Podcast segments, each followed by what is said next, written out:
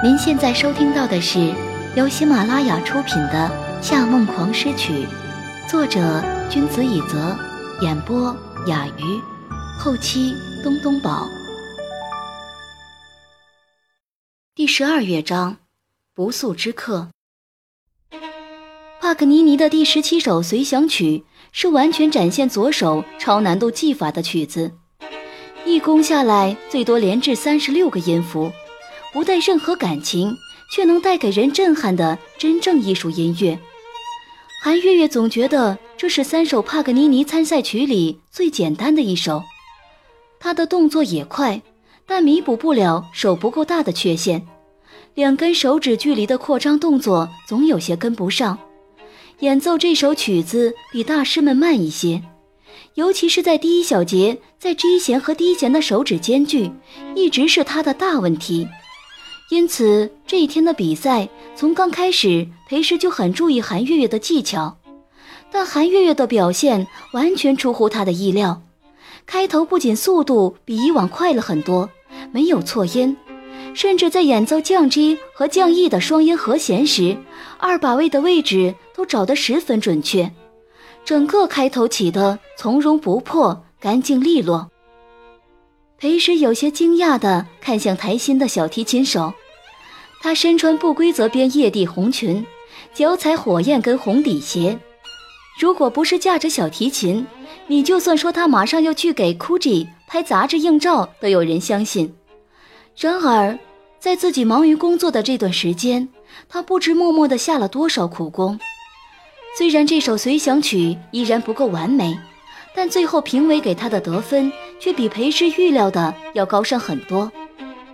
裴师站在帷幕旁，忽然心里有了一些期盼，或许这个音乐大赛第一名不是完全没有机会拿到的，只是这样的程度依然入不了 Richie 夫人的眼。所有媒体都向他投去了好奇的眼神，主持人也第一个请他给出建议。然而，他只淡淡的让翻译转达了对新人来说不错，还有提升空间，这样礼貌却明显不够满意的答案。第一轮第二项是在十首名曲里选一首演奏，韩月月选了柴可夫斯基的旋律。之所以会选这首曲子，后面还有一个渊源。柴可夫斯基出身贫困，并不是一炮走红或天赋异禀的音乐家。他曾经有过九个星期的短暂婚姻，又在离婚后得到了大亨遗孀梅克夫人经济上的支援。他们一生相互通信一千四百多封，却又遵循了约定，从未见面，直到彼此在同一个时间段死去。柴可夫斯基刚从压抑的情绪中解放出来时，一边与梅克夫人通信，一边写下这首旋律。因此，整首曲子充满了淡淡的忧伤浪漫气息。韩月月一向喜欢伟大的感情，不论是亲情、爱情还是友情，所以相较帕格尼尼炫技的曲子，他更能擅长演绎旋律。就连柔弦的手指也感染上了一份柔和的色彩。台下的观众听得如痴如醉，连评委都投来了肯定的眼神。裴师心里的期待更多了一些，又同时收到一条微信，看见上面那个字“思”，也不知道是不是离优美音乐太近的缘故，他忽然觉得脚底都变得有些轻盈，快速打开那条信息，点了点屏幕上的对话气泡。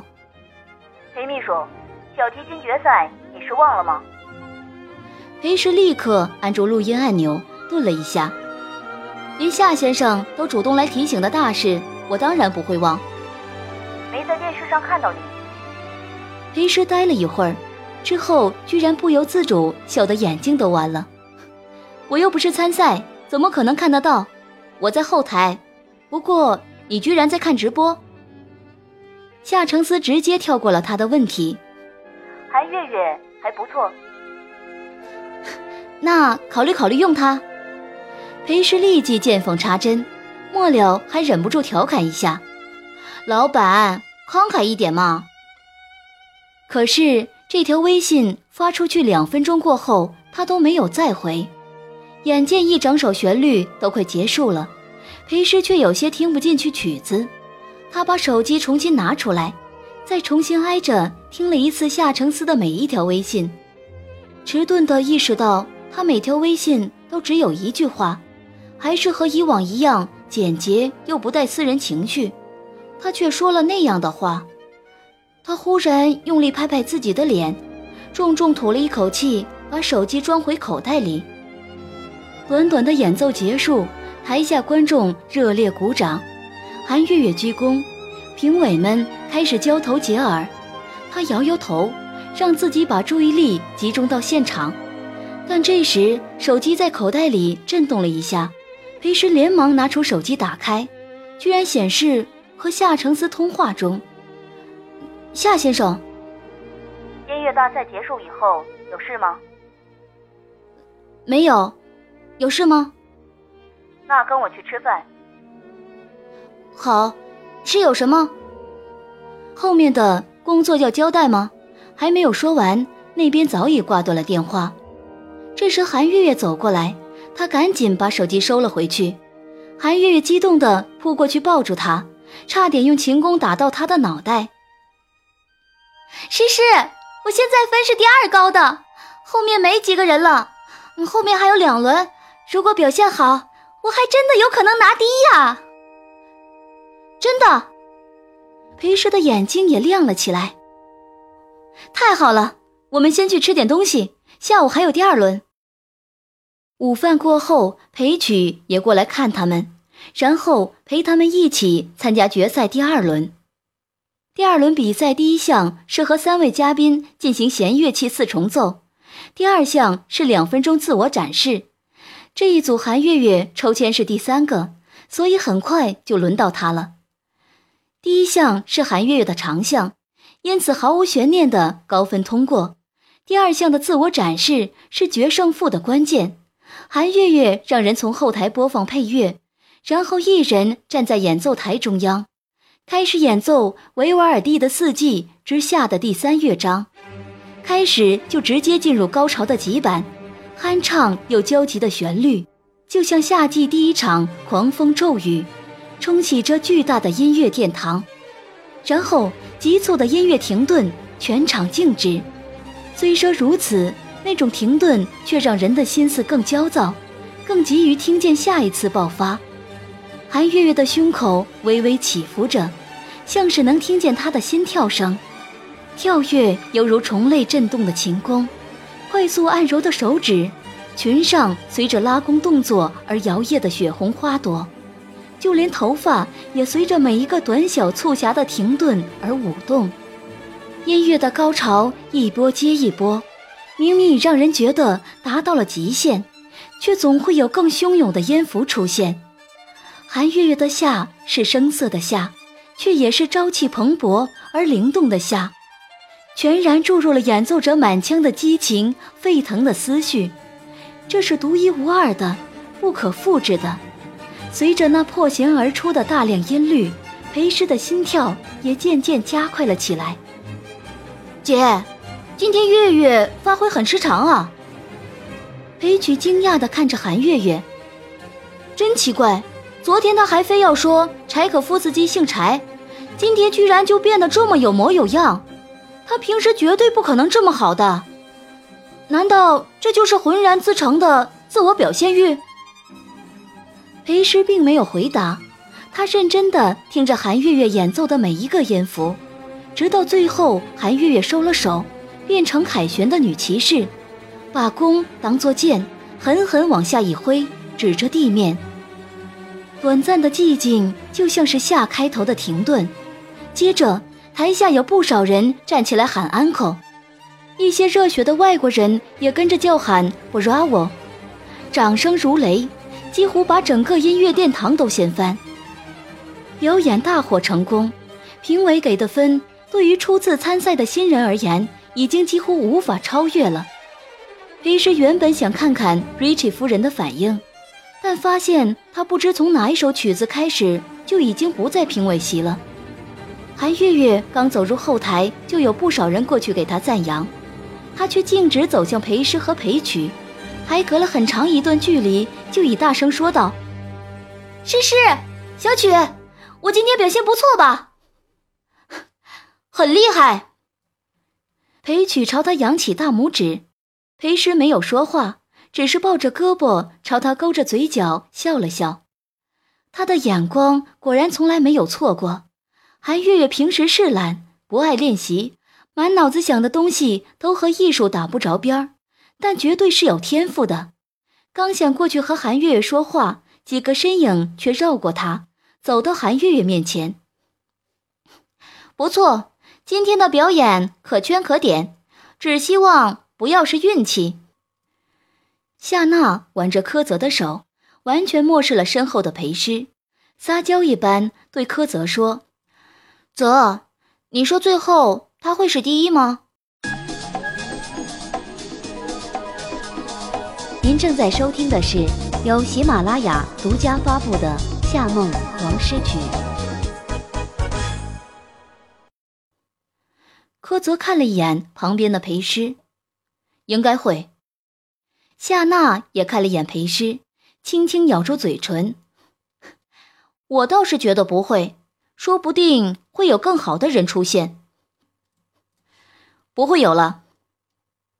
另一个跟上来的人说道：“那人竟是 Richie 夫人的翻译，而 Richie 夫人只是站在一旁，周围的人就不由与他保持了很长的距离。”他用平淡的语气令他转达：“今天的参赛者表现平平，但我发现了一个天才。”夏娜笑了。Richie 夫人，你是说韩月月吗？她很优秀，但这不算天才。不，我说的人是他。Richie 夫人转过身，指向裴诗。这下不光裴诗，在场的人都露出了惊讶的眼神。夏娜尤其惊讶：“ 您在说什么？他，他连小提琴都……他根本就没有表演啊！”！Rich 夫人说了一堆抑扬顿挫的意大利语，翻译又转过来娓娓道来。他的音感高，强度辨别、音色辨别、节奏感都是今天我看到的所有选手不能比的。他除了不会拉小提琴，各方面都像世界级的音乐家一样优秀。您，您是不是弄错了什么？夏娜不可置信地看了眼裴诗。您看清楚，他今天根本就没有登台。我知道，我之前见过他。他说自己不会乐器，我就不是很愿意相信。所以从刚才我一直就在留意他。我发现他的耳朵简直比动物还要灵敏，哪怕是在三十六个连弓的音符里，有一点点错误，他都会发现并且皱眉。夏小姐，一个人对音乐是否有天赋，只要看几个眼神。几个动作就知道，这一点你应该也很明白。Richie 夫人用欣赏的目光看着裴师，翻译又替他问道：“你叫什么名字？”“呃，裴师。”翻译递给他一张名片，这是我们 Rich 夫人的名片，你或许听过他。他说了，只要你肯学小提琴，就到意大利去找他。他会动用所有的力量去栽培你。嗯，谢谢。不过，我想我是不会用上的。裴诗没多看名片一眼，就把它装入口袋。韩月月过关斩将，等到倒数第二人结束时，都没有遇到一个分数比他高的人。只要保持这种势头，最后一轮他的获胜率就会变成百分之五十。只剩下最后一个人了。电视台里的主持人带着有些激动的语气说道：“全国电视前的观众们，大家好！现在我们又回到小提琴大赛决赛现场。今天最后一组压台的参赛者，想必会让各位大吃一惊。不过，不管这个人是谁，我相信评委们都会公平对待每一个人。让我们回到演奏台上。”演奏台的大红帷幕重新拉开，出现在灯光下的是一个人人穿着燕尾服的庞大管弦乐团，而站在舞台正中央的人是夏娜。怎么，怎么回事？韩月月错愕的捂住嘴，连小提琴都差点摔在了地上。演奏台中的夏娜回头看了一眼离她十多米外的裴师，那个永远只能站在角落羡慕她的裴师，浅浅的笑了一下，然后他调了调琴音，拨弦，把琴弓放在价值连城的小提琴上，拉开了第一个小节的急板。他演奏的是夏，韩月月那首夏却是属于他的夏。看着夏娜窈窕而优雅的身姿，裴曲握紧双拳，闭着眼对裴师说道：“姐，你还记得六年前的照片吗？”裴师警惕的点点头。裴曲提起一口气：“那是夏娜寄给我的。”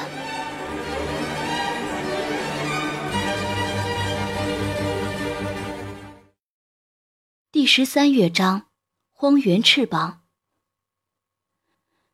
终于有一天，美梦成真了。它向我张开了莫秋丽白色的翅膀，带着我飞离了这片无穷无尽的荒凉。六年前，裴曲曾经失踪过四天。接到裴曲的电话以后，已经急得快要发疯的裴师立刻赶到泰晤士河旁。那一晚，大本钟无声的旋转，伦敦是一座华丽而巨大的坟墓，紫光四射的古老塔桥也变成了富丽堂皇的墓碑。泰晤士河中流淌的是静止的时间，与漫漫历史的长流。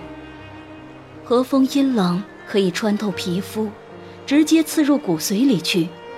从台阶上方往下看，最后一艘游轮。缓缓停在了岸边，一群穿着典型英伦朋克风的鬼佬从游轮上跳下来，其中一个还拉着一条系着项圈的狗，他们吹着口哨互相击掌，然后快步逃离了那艘游轮。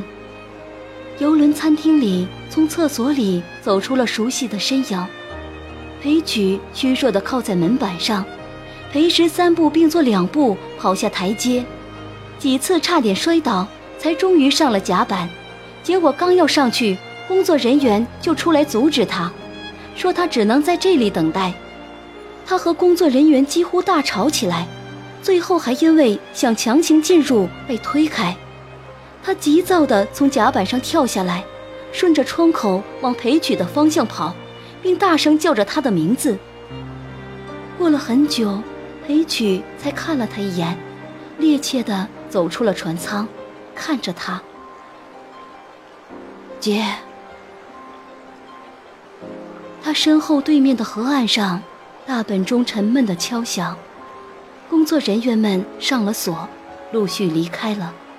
泰晤士河上呼啸而过的风，仿佛撕裂了黑暗，同时也扬起了裴曲两鬓软软的碎发。当时天已黑了，他看不清他的表情。但即便站在如此真实的金棕色哥特式建筑下，他的弟弟也好像变成了透明的。下一刻就要掉入身后黑色的长河中，但他没有消失，只是慢慢的走下来，轻轻的笑了。姐，我们回家。